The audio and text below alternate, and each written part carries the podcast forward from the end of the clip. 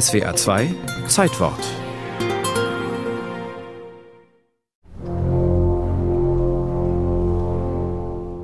Das Publikum hat gestern Abend mit Teilnahme zugehört, ein Teil sogar mit Weihe und Enthusiasmus, während einiges zischendes Gesindel nicht den Sieg erringen konnte. In einem Brief an seine Frau berichtet der Geiger Josef Joachim, wie er die Voraufführung des deutschen Requiems im Wiener Singverein erlebt hat. Sein Freund Johannes Brahms sei sogar vom Saal über die Treppe zum Orchester gebeten worden, um die Huldigungen des Publikums entgegenzunehmen. Zu hören bekamen das Parkett und die Ränge allerdings nur die ersten drei Sätze des deutschen Requiems, denn Brahms war ein Zweifler und Verzögerer von Gnaden, ein Künstler voller Skrupel, der wie ein genialer Uhrmacher seine Werke absolut perfekt vorbereiten wollte.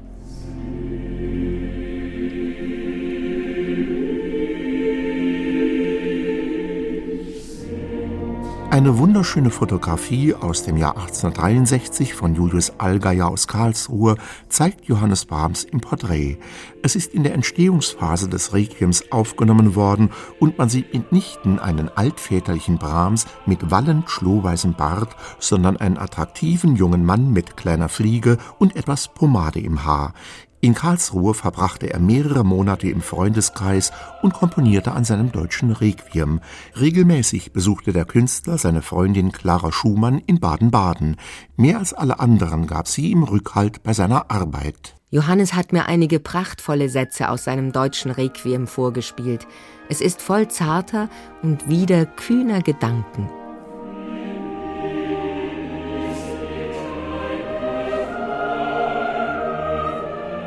Über Brahms Motivation, bereits als Mit-30er ein Requiem zu komponieren, ist viel spekuliert worden. An Todesahnungen, wie sie etwa Mozart zugeschrieben werden, litt der Kerngesunde damals jedenfalls nicht. Auch keine der beiden christlichen Konfessionen hatte ihm einen Auftrag erteilt.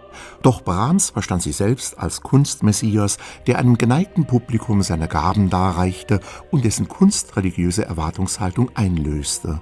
Seine Handbibliothek, die Werke von Schopenhauer und Nietzsche umfasste, legt eine deutliche Spur. Brahms wollte auch zu den letzten Dingen des Lebens ein ergreifendes Statement abgeben. Für den Text griff er zu seiner Hausbibel und pickte sich Zitate mit eher universellem Charakter heraus. Er wollte keine liturgische Totenmesse vorlegen, sondern allen, die Leid tragen, Trost spenden.